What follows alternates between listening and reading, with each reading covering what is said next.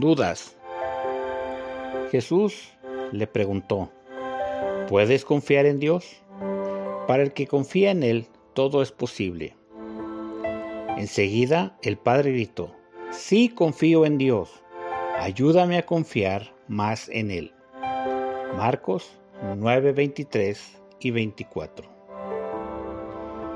Es pegajosa, difícil de deshacerse de ella. A lo largo de la vida nos ha acompañado. Siendo descuidados, es inevitable que vaya creciendo día con día. Así es la incredulidad. Es inevitable que vaya creciendo la duda o como se le conoce también, la falta de fe. El padre del joven lunático le declara a Jesús lo que en realidad pasaba por su mente. Como dicen algunos, dudas razonables. Depende de quién se acerque a Dios, hacer el intento de confiar en Él. Ciertamente la fe llega al ser humano a raíz de escuchar la palabra de Dios, pero también es importante tomar la decisión de depositar la confianza en Dios.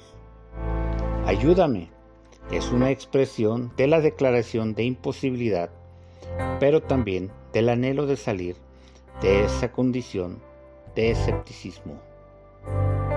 Termino diciendo con esta frase que dice, al que cree, todo le es posible. Devocional del Pastor.